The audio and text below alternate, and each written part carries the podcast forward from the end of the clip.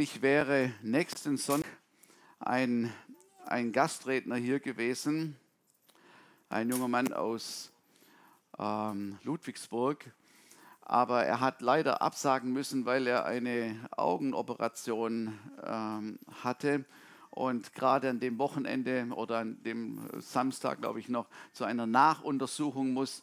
Und so ist leider äh, vertagt. Ich hoffe, dass wir das nachholen können und dass er zum anderen Zeitpunkt mal hier bei uns ist.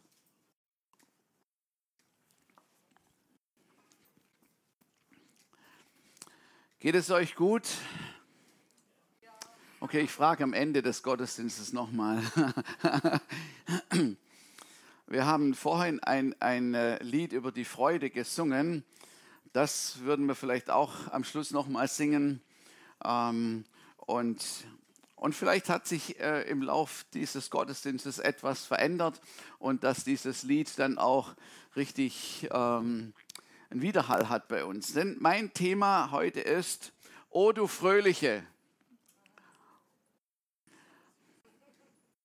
Und wir singen kein Weihnachtslied, und wir können diesen, diesen Spruch ja oder diese Worte auch nur von dem Weihnachtslied, O du Fröhliche, O du Selige.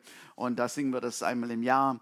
Und, aber, O du Fröhliche, ich, den Impuls hatte ich, als wir auf der Zeltstadt waren. Da war ein, ein, ein, ein älterer Bruder, also einiges älter als ich.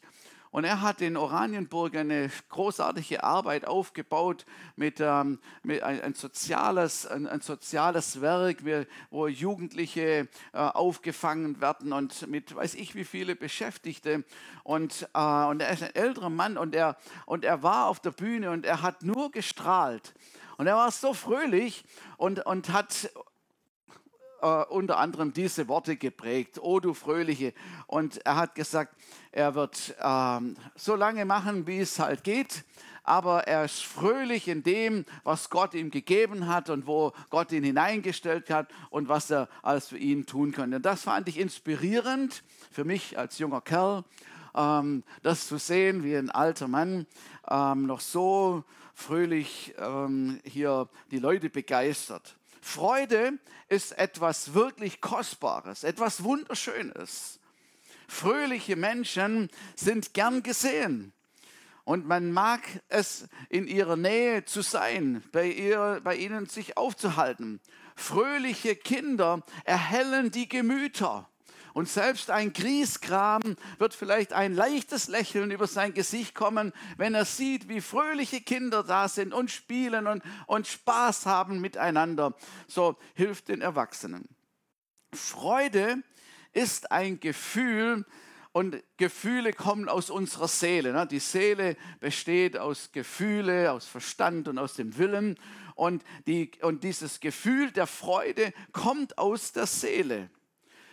Und unsere Seele reagiert auf das, was sie gerade erlebt, was wir gerade sehen, was wir gerade durchmachen oder eben ja, was wir erleben. Und wir brauchen einen Grund zur Freude. Das hört man auch manchmal, wenn es heißt, wenn manche Leute sagen, ich habe keinen Grund zur Freude. So, wir, wir brauchen einen Grund zur Freude. Und wenn dann Freude da ist, dann setzt sie Energie frei und Kraft. Das ist erstaunlich. So in den ganz alltäglichen Dingen ist das schon so.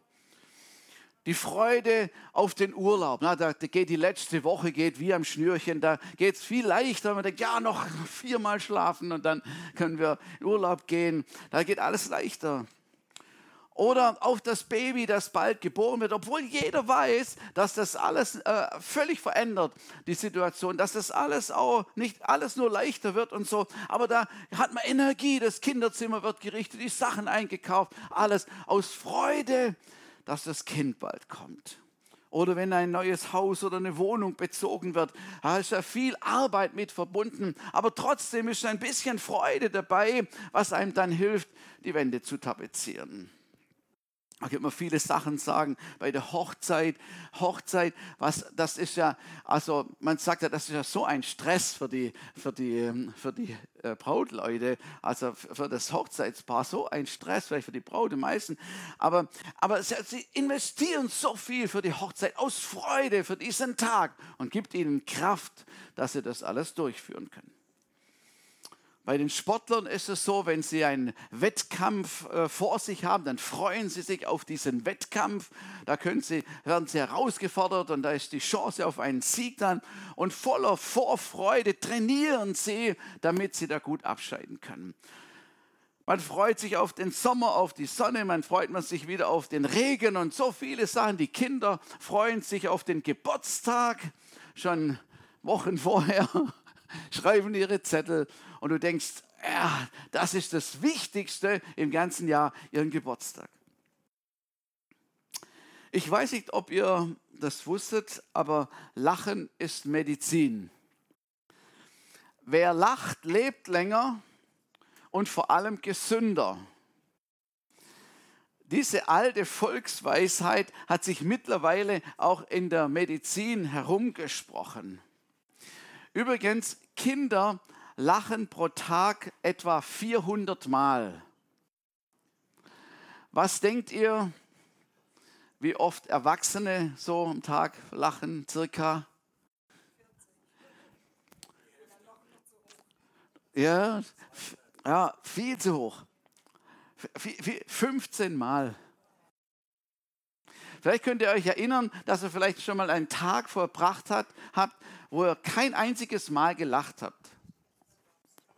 Gibt es sowas? Vielleicht gibt es sowas. Lachen kann uns gesund erhalten oder zu unserer Gesundung beitragen. Wenn wir herzlich lachen, passiert Folgendes in unserem Körper. Habe ich alles nachgelesen. Ich weiß das ja schon nicht. Habe ich alles nachgelesen. Und zwar in unserem Gesicht fängt es an beim Lachen. Da werden alleine 18 Muskeln in unserem Gesicht, in unserem Gesicht in Bewegung gesetzt. Vor allem der Jochbeinmuskel, das ist der Oberlippenheber.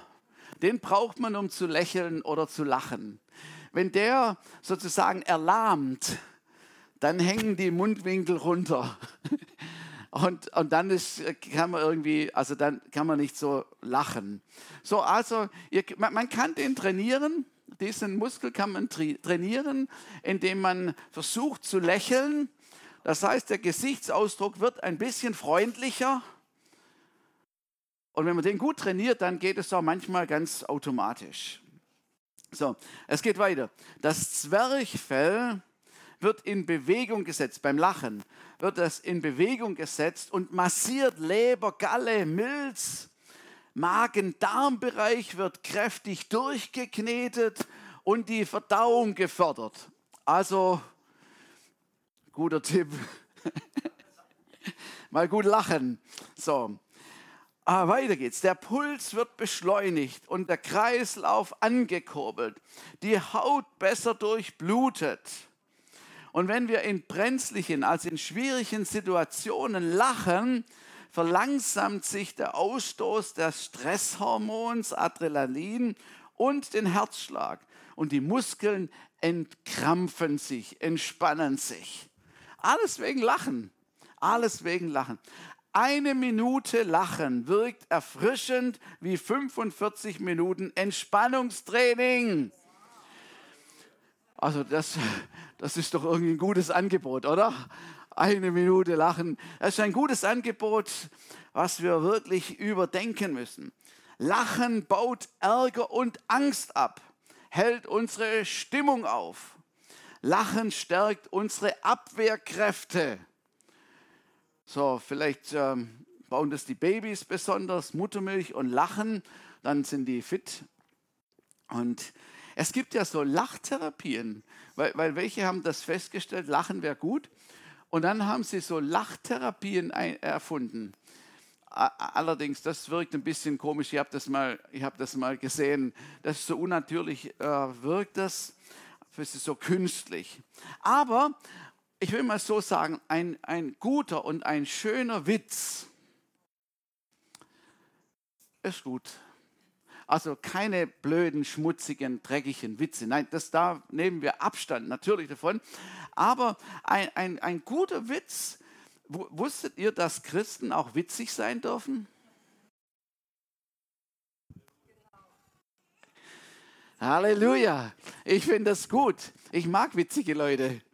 Echt, ich mag witzige Leute. Also, und es ist, es ist auch nicht verkehrt und ungeistlich, wenn wir, wenn wir zum Lachen gebracht werden, weil irgendwas Witziges passiert ist. Amen.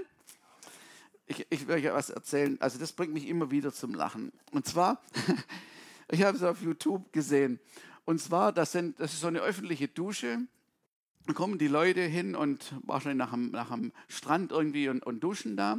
Und einer steht hinter der Mauer, wo die Dusche dran ist. Und die Leute kommen und duschen, duschen und so. Und der über der Mauer, er macht immer wieder neues Schauma, also Haarwaschmittel auf dem sein Kopf. Und der wäscht und der will sich das rauswaschen und es geht nicht und er macht wieder oben drauf und denkt, was ist bloß los, was ist bloß los? Kriegt einfach die Seife nicht vom Kopf. Und, und das, ich finde es so witzig, also ich meine, das soll man nicht machen, sowas, aber, aber ich finde es so witzig, wie, wie, wie die fast verzweifeln, weil sie denken, sie haben irgendwie ein Shampoo im Kopf. Irgendwie so. Also, es hat noch gar gestern Abend habe ich noch, habe es nochmal angeguckt, war immer noch witzig. Fand ich echt schön. Das Salomo sagt in den Sprüchen so, Sprüche 15, Vers 13, ein fröhliches Herz macht das Angesicht heiter also hebt diesen Muskel, so, fröhliches Herz. Freude ist also wirklich gut und gibt Kraft. Und es ist schön, es ist schön, dass wir schöne und tolle Dinge erleben in unserem Leben, in unserem Alltag. Das ist wirklich etwas Gutes und das dürfen wir auch nicht kleinreden. Was, was allerdings der Fall ist und was wir eben auch oft erleben, ist, dass diese Freude, die wir gehabt haben auf eine bestimmte Sache, auch wieder schnell vorbei ist, leider von kurzer Dauer ist. Ne? Sobald das Ereignis vorbei ist, dann äh, sinkt schon mal wieder die Stimmung. Oder manche Leute haben sich auf den Urlaub sowas von gefreut und dann haben sie im Urlaub Stress und Streit und weiß ich was alles und haben sich so drauf gefreut. Und dann ist plötzlich alles wieder weg. Oder wenn es nicht so läuft, wie wir es erwartet haben, dann kann auf einen Schlag die Freude weg sein. Man freut sich aufs Wochenende und kaum ist da ist schon wieder vorbei. Dann kann es schon wieder losgehen. Und oft erleben wir, auch wir Christen, oft erleben wir, wie wir unserer Freude beraubt werden.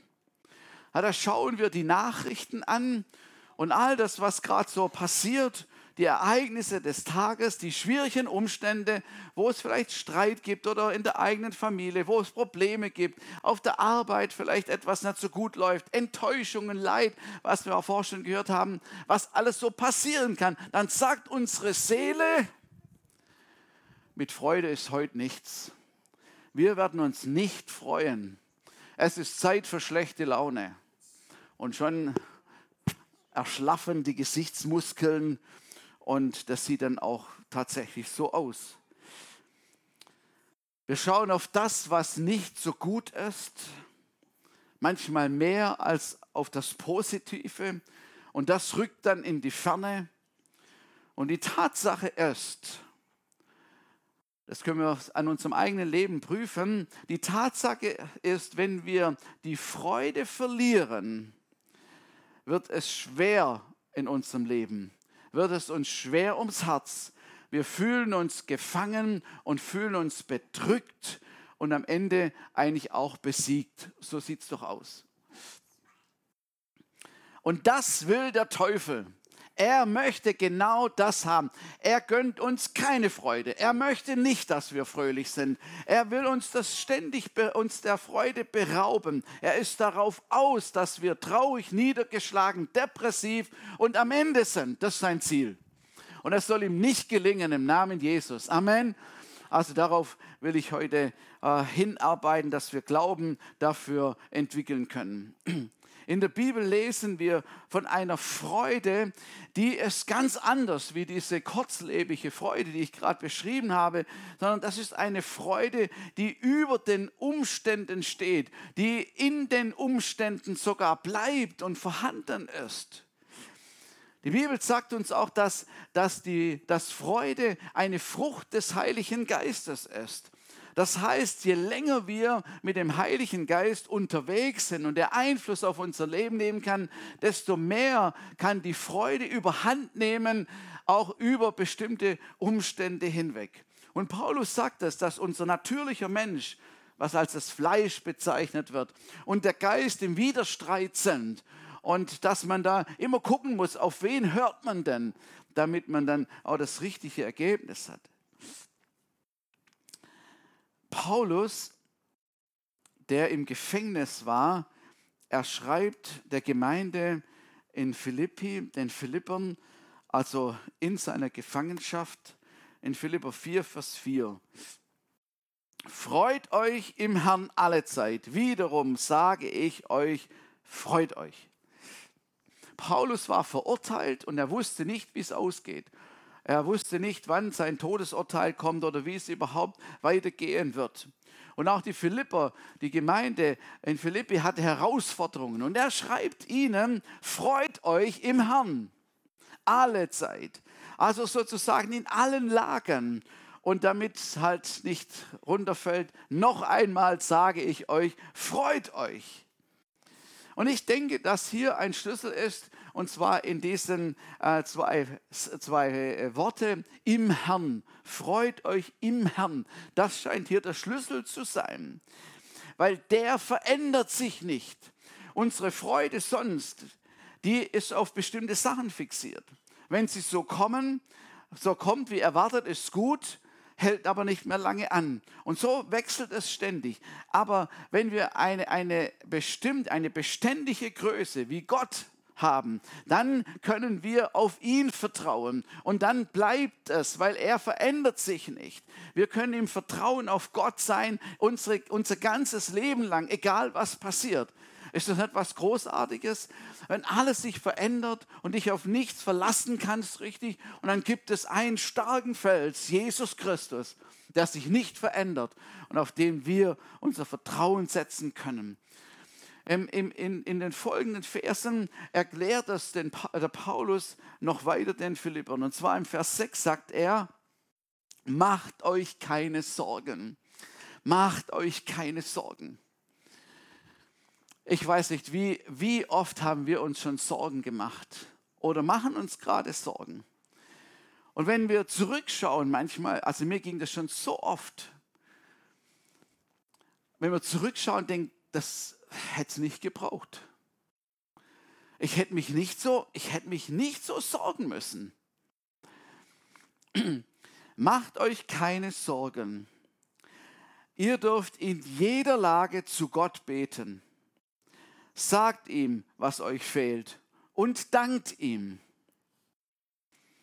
Dann wird Gottes Friede, der all unser Verstehen übersteigt, eure Herzen und Gedanken bewahren, weil ihr mit Jesus Christus verbunden seid. Das ist das Geheimnis. Und wenn wir das glauben können, wenn das Substanz in unserem Herzen hat, wenn wir darauf vertrauen und sagen, ha, du sorgst dich um die Dinge, ich muss mir keine Sorgen machen, weil du sorgst dich darum. Wenn wir das wirklich glauben und unserem Herzen haben, dann kann ja Freude da sein, weil wir vertrauen, dass Gott eine Lösung hat. Amen. Und dass Gott einen Ausweg schafft. Wie der sein wird, das wissen wir oftmals noch nicht. Und dann sagt er hier dabei, sagt ihm alle Anliegen und vertraut ihm und dann dankt ihm dafür. Das ist übrigens auch etwas Starkes, wenn wir glauben und vertrauen, dass der Herr sich darum kümmert. Dann können wir einfach anfangen zu danken sagen, Herr, ich danke dir, dass du dich darum kümmerst. Ich danke dir, dass du dafür sorgst. Ich danke, dass du eine Lösung hast. Da kommt der Teufel und sagt, aber es ist noch gar nichts, hat sich noch nichts verändert. Danke Gott, dass du dich darum kümmerst, dass du eine Lösung hast, dass du eine Antwort hast auf meine, meine Fragen, eine Lösung hast. Und währenddem wir danken, dann wird unser, unser Glaube genährt und gestärkt, sodass wir sagen können, der Herr kümmert sich drum. Und dann hebt sich auch unser Muskel im Gesicht, weil es gibt ja, weil, weil wir ja vertrauen, dass der Herr sich drum kümmert. Amen. So ist es einfach, so ist es. Wenn wir ihm vertrauen und dann kann der Friede Gottes und die Freude Gottes unser Herz erfüllen über unsere menschliche Vernunft, weil, weil unsere Seele, unser Verstand in unserer Seele sagt, es gibt keinen Grund, sich zu freuen, weil du hast die Lösung noch nicht in der Hand. Du weißt noch nicht, wie es ausgeht. Und das Gefühl sagt, ja, hat er eigentlich recht. Ja, da freuen wir uns noch gar nicht. Da warten wir mal, wie es ausgeht. Aber dieser übernatürliche Frieden ist, wenn wir vertrauen können, dass der Herr sich darum kümmert. So fantastisch, was wir, wir, wir haben es so gut, wir Christen haben es so gut. Das ist Wahnsinn, das ist echt cool. Die erste Gemeinde im Neuen Testament war eine freudige Gemeinde. Apostelgeschichte 2, Vers 46 heißt es, und ihre Zusammenkünfte waren von überschwänglicher Freude und aufrichtiger Herzlichkeit geprägt. Gehen wir mal wieder in die Gemeinde, um uns zu freuen, haben sie gesagt. Wir gehen mal wieder zu den Zusammenkünften. Die waren da im Haus, haben sich getroffen und dann waren sie auch im Tempel, haben sich getroffen. Gehen wir mal wieder zusammen und freuen uns. Das ist eine coole Sache. Ne? Manche Leute, die Christen sind, die sagen, lasst uns mal ein bisschen Alkohol trinken und uns mal ein bisschen hier aufputschen, dass wir Freude haben. Und dann machen sie ein Freudenfest so äh, Zeit lang. Aber das ist was ganz anderes. Die erste Gemeinde, da, da heißt es, in einer Übersetzung heißt es, sie nahmen ihre Speise mit Frohlocken. Ich weiß nicht, ob man das ins Ukrainische übersetzen kann, Frohlocken. Also in Deutsch die Bedeutung wäre überströmende Freude, gute Stimmung, Frohsinn, Fröhlichkeit, springend vor Freude, überschäumende, ekstatische Fröhlichkeit und Wonne. Also so in der Art, so in der Art war Frohlocken. Und warum waren sie so? Weil es denen so gut ging und weil alles so super war. Nein, die hatten kein leichtes Leben. Die waren ziemlich schnell sogar der Verfolgung ausgesetzt und, und wurden mit dem Leben bedroht und es lief überhaupt nicht alles glatt. Also daran kann es nicht gelegen haben. Es hat daran gelegen, dass sie Jesus Christus erlebt hatten und erkannt haben. Dass sie angefangen haben, auf diesen Jesus zu vertrauen und ihm zu glauben, dass er sich um alles kümmert. Er hatte sie befreit, er hatte sie geheilt, erlöst. Sie waren neue Menschen geworden. Es war so fantastisch, was sie erlebt haben. Und sie verstanden, also noch nicht alles wahrscheinlich, aber sie verstanden, dass Jesus unter ihnen war und mit ihnen unterwegs sein würde und dass er sich um alle Situationen kümmern würde. würde. Und daran hielten sie fest. Das war der Grund ihrer Freude. Und das war so extrem, die hatten auch gute, gute Vorbilder, die Apostel, die waren gute Vorbilder. In Apostelgeschichte 5, 41, da heißt es, die Apostel aber verließen den Hohen Rat voller Freude, weil sie die Genehmigung für die freien Gottesdienste bekommen haben. Die Apostel aber verließen den Hohen Rat voller Freude darüber, dass Gott sie dazu auserwählt hatte, für Jesus Verachtung und Schande zu ertragen. Puh. Also das können wir, wir, ich, das können wir gar nicht nachvollziehen. Also das ist ganz schwer, was, was, was hier steht. Ähm, die sind zuvor geschlagen worden im Hohen Rat und bedroht worden, ähm, dass sie aufhören sollen damit und, und wenn sie das jemals wieder machen würden und so. Und dann gingen die lachend, fröhlich vom Hohen Rat raus und du hättest gedacht, wow, die haben eine Genehmigung bekommen. Ein Zertifikat irgendwie. Nein, genau das Gegenteil. Die kommen dann zu ihren Geschwistern und verkündigen das und beten und so. Ihre Freude konnte ihnen niemand nehmen. Das ist der Schlüssel. Niemand konnte ihnen die Freude nehmen. Nicht einmal die äh, vom Hohen Rat. Hebräer 10 ist noch krasser. Hebräer 10, Vers 34. Auch mit denen, die im Gefängnis waren, habt ihr gelitten. Und als man euch euren Besitz wegnahm, habt ihr das mit Freuden ertragen. In dem Bewusstsein, etwas zu besitzen, was viel wertvoller ist und was auch niemand nehmen kann. Die Christen, die waren so krass drauf, das ist unglaublich. Das ist unglaublich. Man hat sie beraubt, man hat ihnen die Sachen weggenommen, weil sie Christen waren. Also, die haben nicht einen Fehler gemacht oder so und haben etwas verloren, weil sie sich verzockt haben oder so. Nein, sie, sie haben, sie, ihnen hat man es weggenommen, ihre Güter, ihre Häuser und Autos oder Pferde oder was sie alles hatten. Und das haben sie mit Freuden ertragen. Wenn ich da mein Günther Seid ähm, gucke, wow, ich weiß nicht, was, was, was da in mir vorgegangen wäre. Ja, man, man, ärgert sich ja schon drauf, äh, drüber, wenn, wenn einer einem irgendwie nicht richtig rausgibt oder wenn einer den falschen Preis verlangt, obwohl es anders dasteht und so. Da kommt da so ein Gerechtigkeitsgefühl auf einmal in uns auf und so, dass man an die Decke gehen könnte. Und diese Christen, die hatten das mit Freuden ertragen. Das ist unglaublich. Sie erkannten, heißt es hier, den wahren Wert. Und sie freuten sich darüber, über das, was sie von Gott bekommen hatten, was wirklich der wahre Wert war. Das ist so fantastisch, was die uns vorleben. Der Blick war auf Jesus Christus gerichtet. Ich glaube, so zu reagieren ist nicht normal. Also es ist nicht im, das ist nicht im, äh, im Fleisch irgendwie so. In unserem natürlichen Menschen können wir das nicht so. Da äh, kommen einfach andere Sachen in uns auf. Aber dem Teufel gelang es nicht, ihre Freude zu rauben. Und sie waren trotzdem in der Freude dran. Etwas aus dem Alten Testament.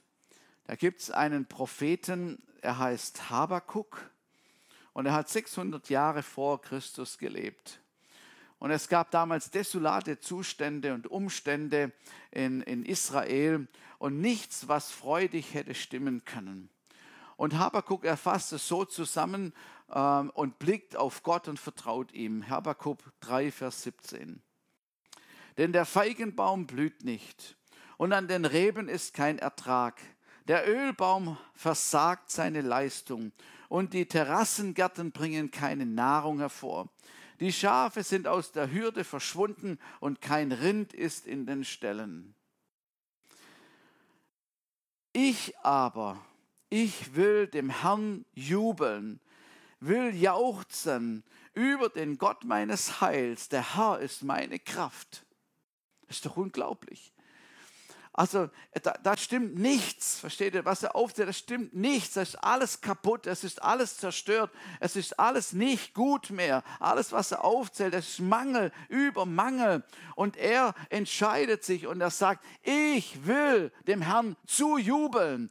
Die Seele hat es ihm nicht gesagt. Die hat gesagt, es ist fertig jetzt, wir, wir machen gar nichts mehr, wir trauern jetzt. Er entscheidet sich für Freude und Jubel. Er entscheidet sich, auf den Herrn zu schauen, seinen Blick auf ihn zu richten und ihm zu vertrauen. Und das ist der Schlüssel dabei. Schaut, also es, das ist so lebensnah, das ist so alltagstauglich, weil uns das genauso gehen könnte.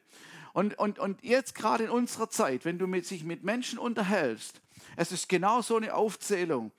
Der Sprit ist immer teurer geworden, das Heizöl ist unerschwinglich, das Gas geht aus, die Hitze ist un, un, unerträglich und, und 10, 20 Sachen noch alles. Und es stimmt ja alles. Und aber was für ein Resümee ziehen wir, was für einen Schluss ziehen wir. Und deshalb sind wir so depressiv, deshalb sind wir so niedergeschlagen, deshalb haben wir keine Lust mehr, deshalb sind wir traurig, deshalb sind wir sauer auf Gott könnte man, man könnte so reagieren, aber besser wie Habakuk. Ich aber will dem Herrn zujubeln. Ich will jauchzen über den Gott meines Heils.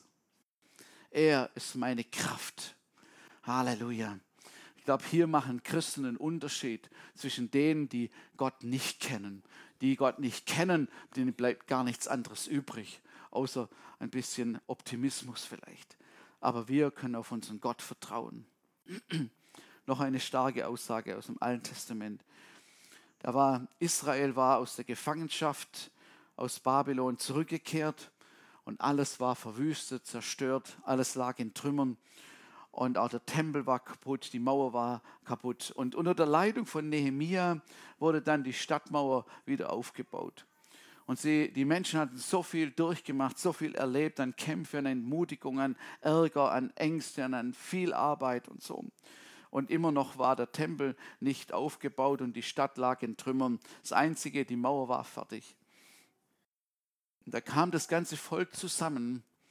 Haben, die Propheten haben das ganze Volk zusammengerufen und dann haben sie aus den fünf Büchern Mose vorgelesen. Das, äh, mehr gab es ja nicht, haben sie aus den Büchern Mose vorgelesen. Und das Volk war, war total emotional. Sie waren derart berührt von dem, was sie da gehört haben, was sicherlich nicht neu war, aber sie waren derart berührt vom Gottes Wort. Dann Nehemiah 8, Vers 9 sagt dann, unter anderem sagt dann der Prophet Nehemiah zu dem Volk, seid nicht traurig, weint nicht. Und er sagte weiter zu ihnen, geht hin, esst fette Speisen und trinkt süße Getränke, sendet dem Anteile, an dem nichts, dem nichts zubereitet ist.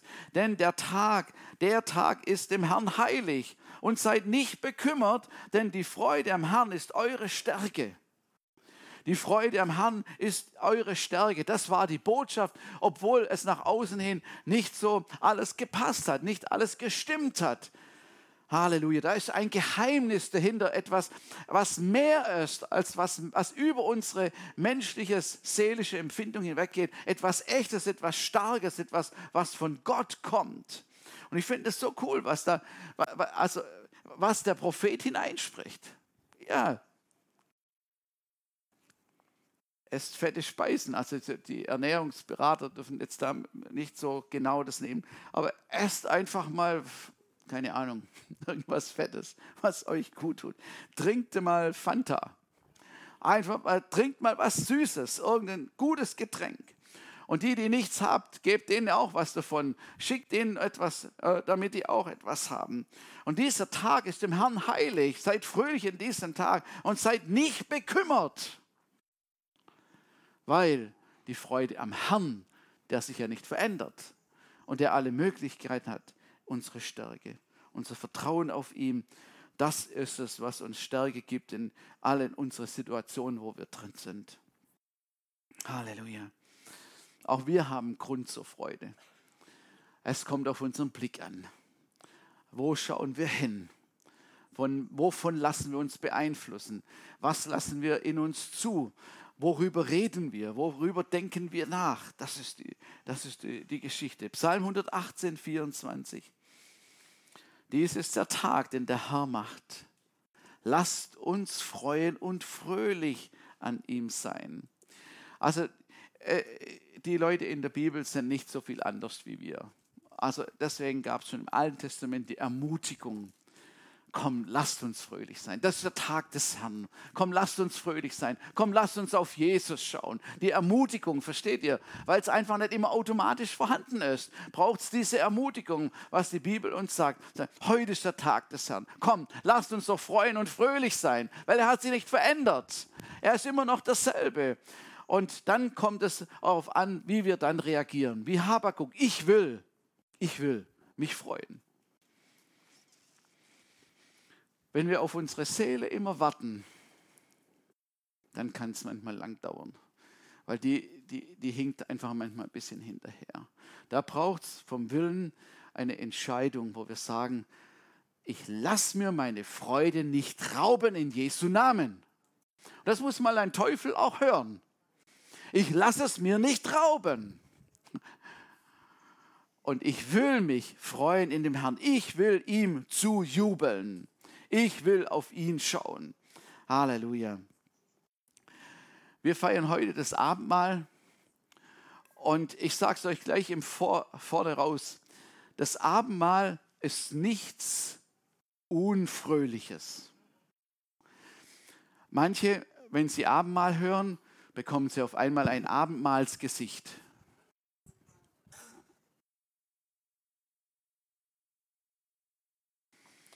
Stellen sich Jesus am Kreuz vor und dann so wie manche im Karfreitag.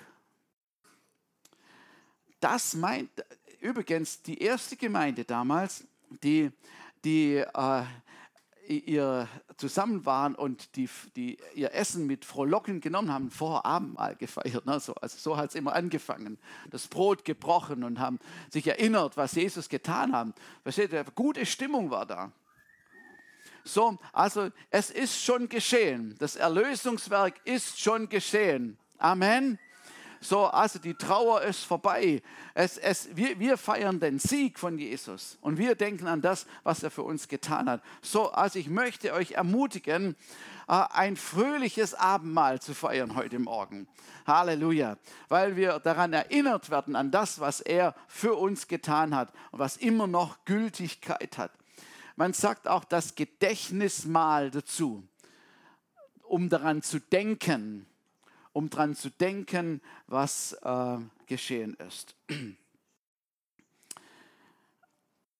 Auch ist das Abendmahl nichts Mystisches. Das Brot, was wir haben und den Saft, wo wir haben, ist ganz normales. Es ist nicht, hat keine extra Kräfte, Zauberkräfte oder was. Es ist ganz normales Brot und es ist ganz normales Saft. Versteht ihr? Also ähm, es ist ein Symbol. Es hilft uns daran zu denken, was passiert ist, was Jesus getan hat. So, und, und die, diese Bedeutung, die, die müssen wir verinnerlichen. Ich will mal die, die Worte lesen, die im 1. Korinther 11 stehen. Ihr könnt schon mal kommen. 1. Korinther 11 von Vers 23.